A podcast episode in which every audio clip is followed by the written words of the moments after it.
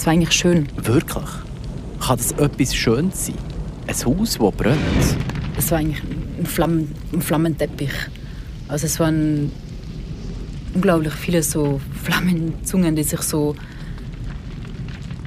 ja, da in das Holz reingefressen haben. Sie sucht das Wort für zu beschreiben, wie es brennt hat. Die Monika, die aus dem brennenden Haus muss rausflüchten muss. Es war wirklich voll im Brand. Also es war alles, was Holz war. Das heißt, alles, also in unserem im Erdgeschoss nicht, aber der ganze erste Stock war voll im Brand und ähm, die Flammen sind auch bei den Fenstern raus. Wie es für sie ist, dass sie ihr Hab und Gut verliert und zuschaut, wie ihre Mitbewohnerinnen und Mitbewohner gerettet werden. Aber auch, wie sie merkt, dass jemand im Haus innen muss sterben muss. Das erzählt Monika jetzt. Der mysteriöse Brand in der Stadt Freiburg. Die Geschichte von einem Haus aus dem 1912, das gebrannt hat, direkt neben dem denkmalgeschützten Boja-Schloss. Das Schicksal von Bewohnerinnen und Bewohnern, die in ein Leben hin müssen neu sortieren oder das Leben sogar verloren haben. Folge 2. Monika, Bewohnerin. Wie war die Horrornacht für jemanden, der es miterlebt hat? In den Unterlagen der Polizei und der Justiz sehe ich, dass Monika vor unserer Wohnung in dieser Nacht im Haus war. Ich bekomme über einen kleinen Umweg ihren Kontakt, frage sie für ein Interview an und sie sagt nach ein bisschen Überlegen zu. Im Studio sagt sie mir zuerst, wer sie überhaupt genau ist. Also, ähm, ich heiße Monika. ich bin eigentlich aus Österreich, bin aber seit 2013 in der Schweiz. Und ich war zuerst ein paar Jahre lang in Bühl und bin dann 2018 nach Freiburg gezogen. Die Wege auf dem Areal vom Boyenschloss im Abartshaus ist die zweite, die sie anschaut und sofort begeistert davon ist. Es hat mir gleich voll zugesagt, weil es einfach ein ganz spezieller Ort ist. Ja, die Leute haben wirklich gut gewirkt, ja. Im Sommer 2018 zieht Monika in die Wege ein, also gut drei Vierteljahr bevor es brennt.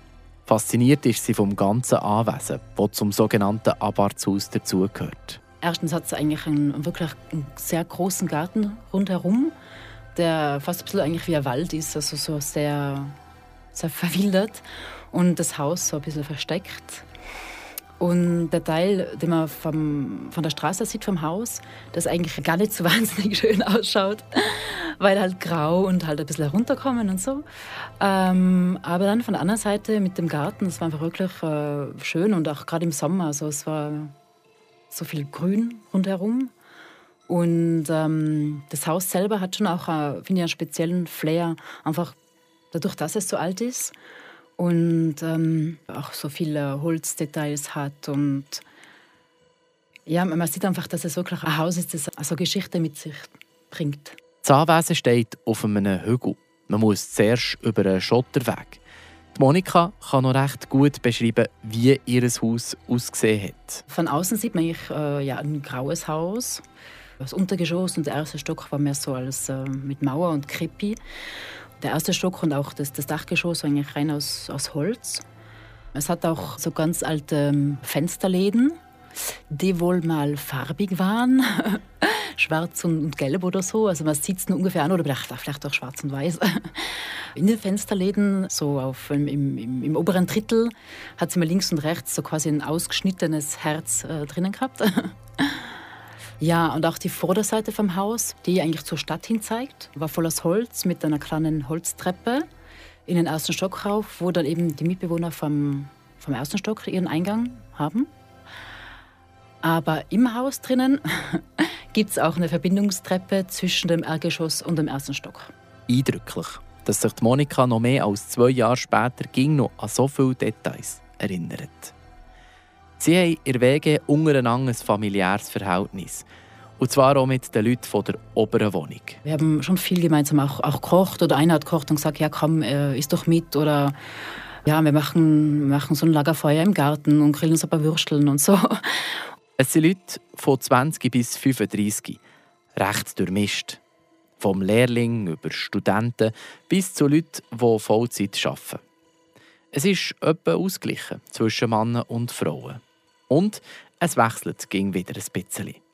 Jemand zügelt raus, jemand anderes rein. Unter den WG-Mitgliedern haben sie es gut. Es klappt. Aber mit der Besitzerin hapert es. Vor allem ging dann, wenn im Haus etwas nicht mehr funktioniert. Zum Beispiel hatten, hatten dann ein Problem mit der Waschmaschine, das eigentlich schlussendlich dann nicht, nicht gelöst werden hat können bis zum Brand. Ja, das waren einfach Sachen, die eher, die eher unangenehm waren, weil ich habe den Eindruck gehabt, dass auch wenn, wenn unsere, also die Person, die eben unsere Wohnung quasi vermietet hat, also meine Kontaktperson, da schon zugehört hat und so, aber ich habe oft den Eindruck gehabt, als würde man mir vermitteln, dass es eigentlich ähm, unsere Schuld wäre, wenn das nicht funktionieren würde. Aber ähm, wenn man den, den Zustand vom Haus und so und von den Installationen sieht, dann, dann ist es nicht sehr erstaunlich, dass manchmal Sachen einfach nicht mehr funktionieren. Manchmal hat es einfach kein Wasser mehr. Und geheizt kommt die Wohnung zuerst nur mit ein paar Elektroöfen, die in einzelnen Zimmern installiert sind. Aber auch die gehen manchmal einfach nicht mehr. Später bekommen sie dann einen Pelletofen in Wohnungseingang, wo aber natürlich auch nicht dafür gedacht ist, fünf Zimmer zu heizen. Vor 30 Jahren ist die untere Wohnung renoviert worden. Und auch der Kontakt von dieser WG zur Besitzerin ist einfacher als in der oberen Wohnung.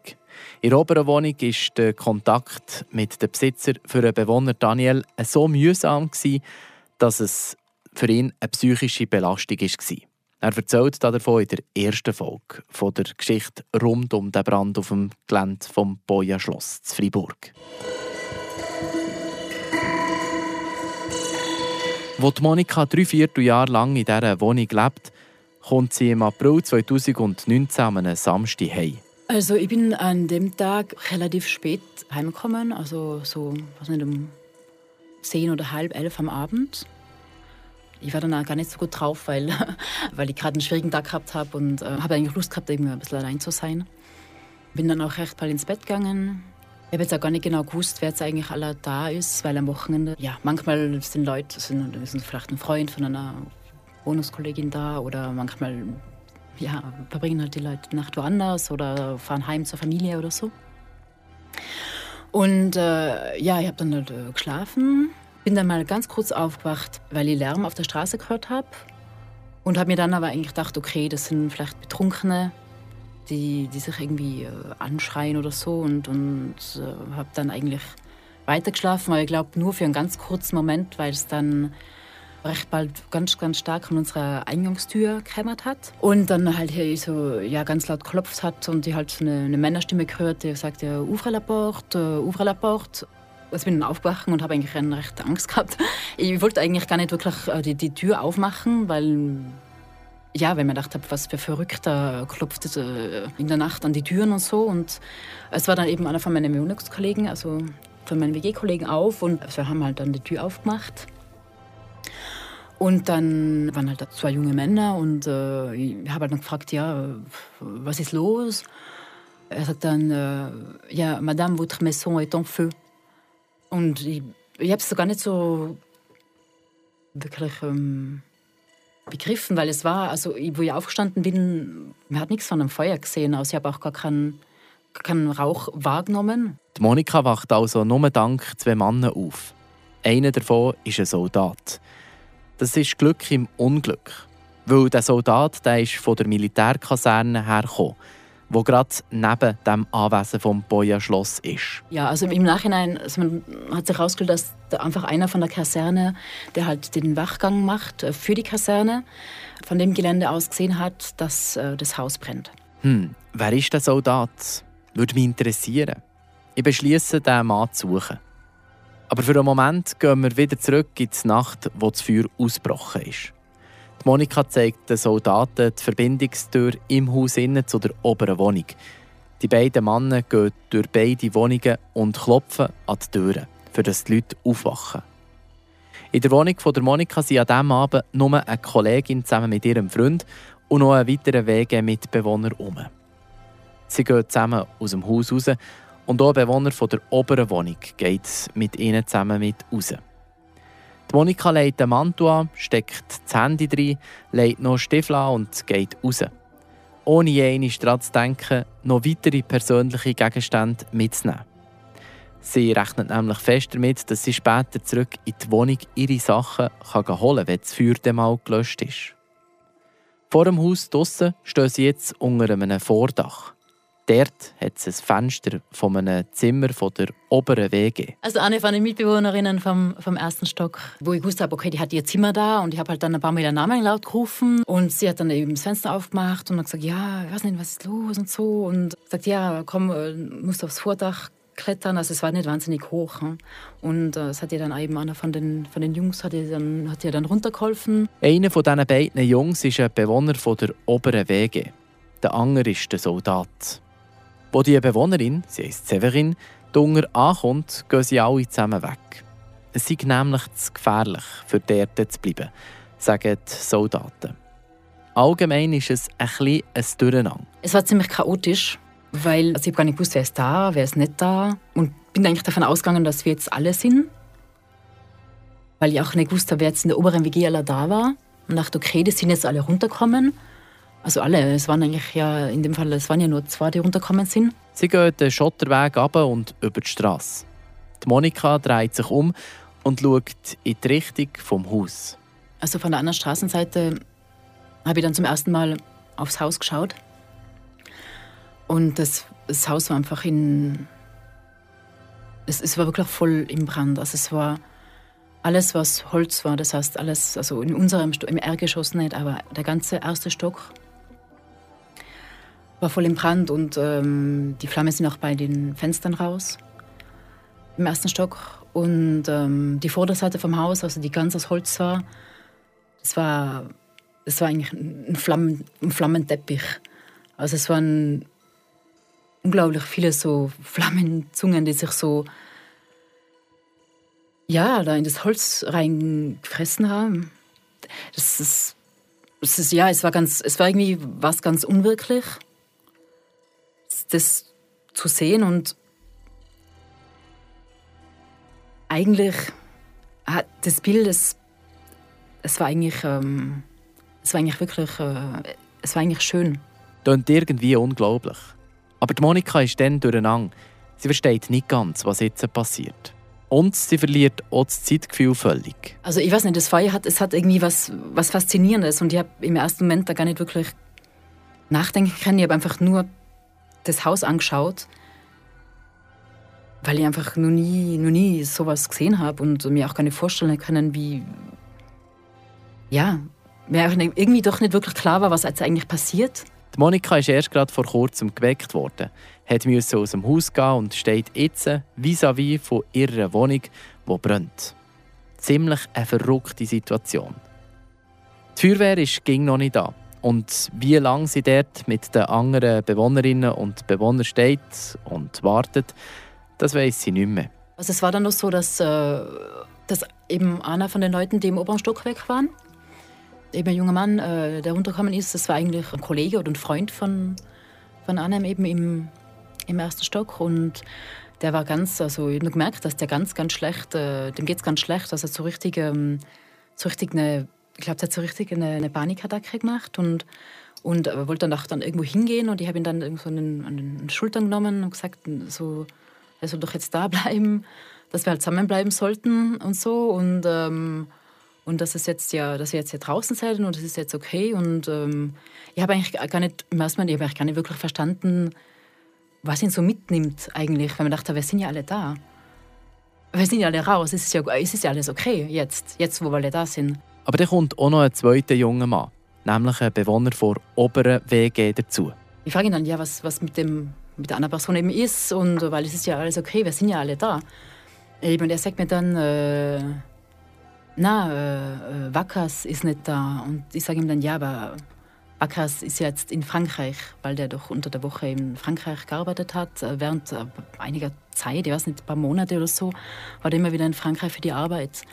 Und äh, ich war überzeugt davon, dass, der, dass er eben in Frankreich ist. Also er sagt dann, na, er ist eben übers Wochenende gekommen. Und ich habe gesagt, ja, bist du sicher? Weil, ja, und er gesagt, ja, sicher. Sie haben den Abend gestern zusammen verbracht. Und dann habe ich halt so einfach nochmal aufs Haus geschaut. Und es anders gesehen, wahrscheinlich als vorher, oder? Ja. Mhm. Einfach auch, in, auch, auch, auch, auch beim, beim Fenster, also bei seinem Zimmerfenster, weil da, ja, ist halt da das Feuer rausgekommen und, ähm, und dann war es aber eigentlich alles schon spät. Also es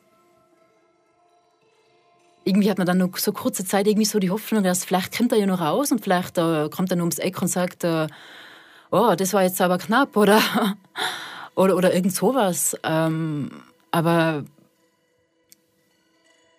ja, es klingt blöd, aber ich habe einfach nur gedacht, ähm, ja, scheiße. Also Jetzt erst ist sich die Monika bewusst, dass ein Bewohner nicht rechtzeitig aus dem Haus ist rausgekommen. Er hat drinnen in den Flammen müssen sterben. Dazu, dass die Monika also gerade ihr sicheres Daheim hat verloren, kommt jetzt auch noch ein Todesfall dazu. Ich glaube, es ist so, ja, für mich ist das eigentlich der, der übelste Moment.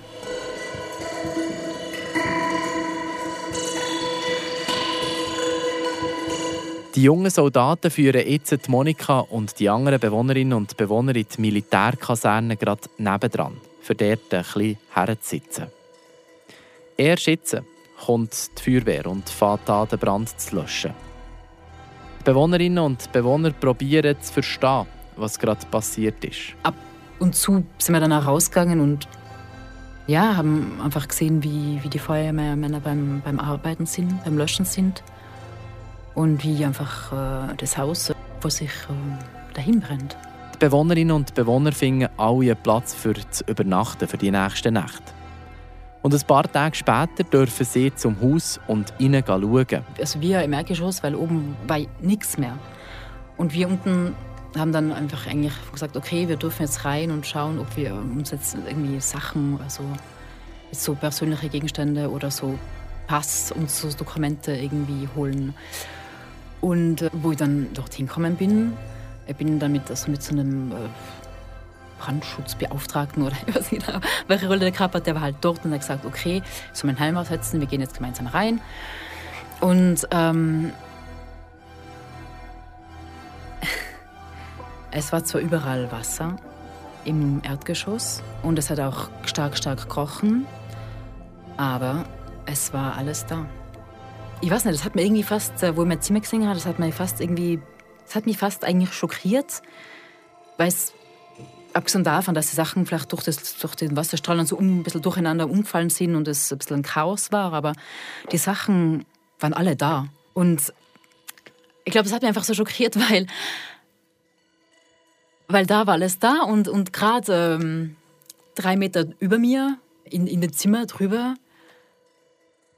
ja, ist, ist eine Person äh, im Schlaf gestorben und oben ist nichts mehr. Also es war wirklich, es war einfach nichts mehr da. Ja, das, das hat für mich so was, ähm, was wirklich Absurdes. Also ich, es hat mir irgendwie einen Schock gemacht. Ich gedacht, die Liebe hätte eigentlich alles verloren. Die ehemaligen Bewohnerinnen und Bewohner treffen sich einen Tag nach dem Brand im Café des Arcades in Fribourg, gerade beim Rathaus. Dazu kommen Freunde von ihnen. Die Monika und die anderen Bewohnerinnen und Bewohner probieren langsam wieder Fuß zu fassen im Leben. Die Monika kostet das viel Energie. Und jetzt kommt auch noch ein Gedanke mehr dazu.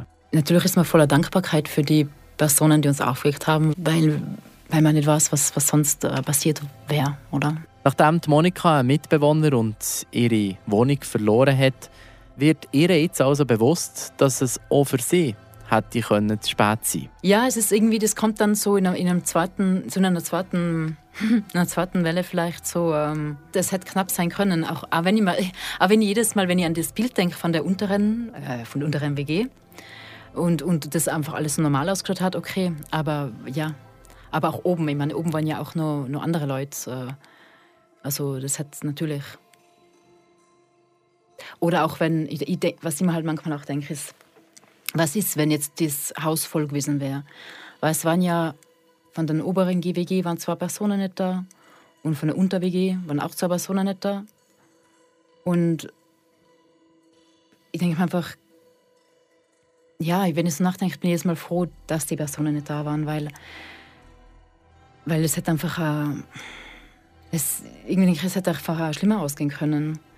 Schlimmer, als es ausgegangen ist. Weil man weiß nicht, ob, ob, ob, ob ja, wie gesagt, ob die, die, die obere WG ist halt wirklich, war wirklich wild. Also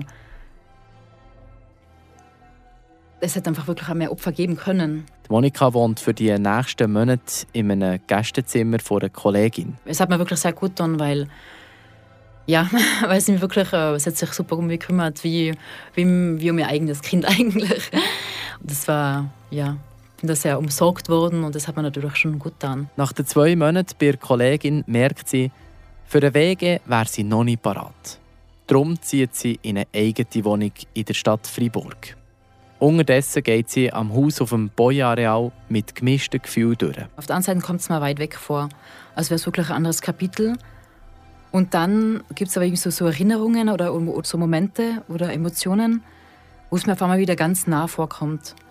Aber es ist okay, also es ist äh, für mich okay, wenn ich, wenn ich dran vorbeigehe und ich habe zwar schon ein bisschen, ein bisschen Wehmut, ab und zu habe hab ich das nur, das, das Unverständnis.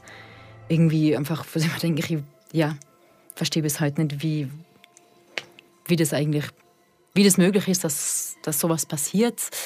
Man rechnet nicht damit.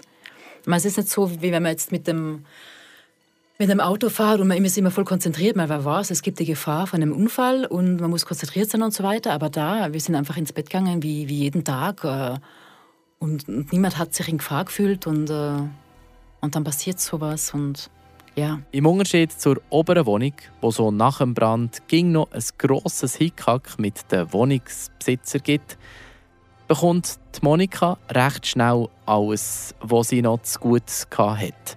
Also zum Beispiel das Mietzinsdepot.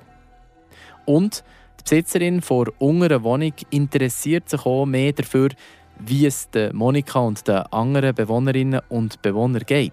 Sie am Telefon mal gefragt, ja, sie wird kommen, ob wir was brauchen. Und ich habe dann gesagt, ja, so ein bisschen Kleidung oder so vielleicht, dass wir dann untereinander ein bisschen aufteilen können. Und, und sie hat dann da auch äh, ja, recht viel Kleidung mitgebracht. Wieso das Haus überhaupt brennt hat, das ist nicht klar.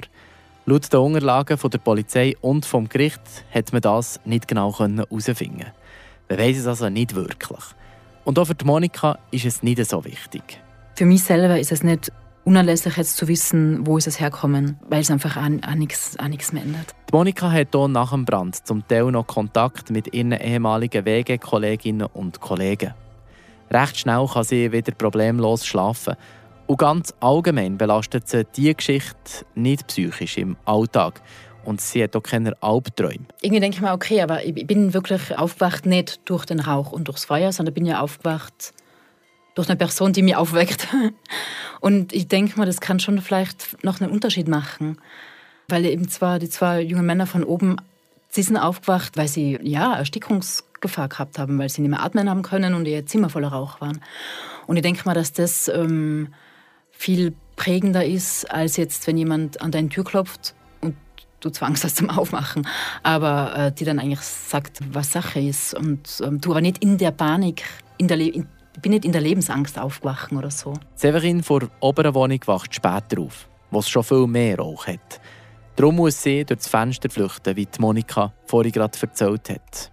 Es war dann ähm, Severin, also eine von den Mitbewohnerinnen vom, vom ersten Stock, wo ich gewusst habe, okay, die hat ihr Zimmer da und ich habe halt dann ein paar Mal ihren Namen laut gerufen und sie hat dann eben das Fenster aufgemacht und hat gesagt, ja, ich weiß nicht, was ist los und so und ähm, sagt, ja, komm, äh, musst aufs Vordach klettern, also es war nicht wahnsinnig hoch. Hm? Für Severin bedeutet diese Flucht vor dem Feuer eine Nahtoderfahrung.